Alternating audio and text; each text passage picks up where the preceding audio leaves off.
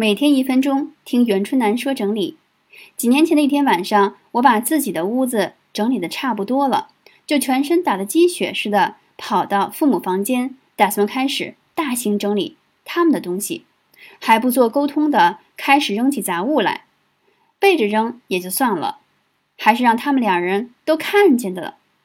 结果大晚上十点，我爸大发飙，对我说：“你走，这是我的生活，不用你干涉。”事后反思，两代人的价值观和生活方式完全不同。上一代接受的教育是勤俭持家，就算东西不能用了，也不愿意扔掉。所以千万别碰父母的物品的摆放规则，这是他们的生活。就算希望父母的生活环境更加科学，愿望很美好，也得考虑对方的感受和接受程度，否则好心也会办错事儿。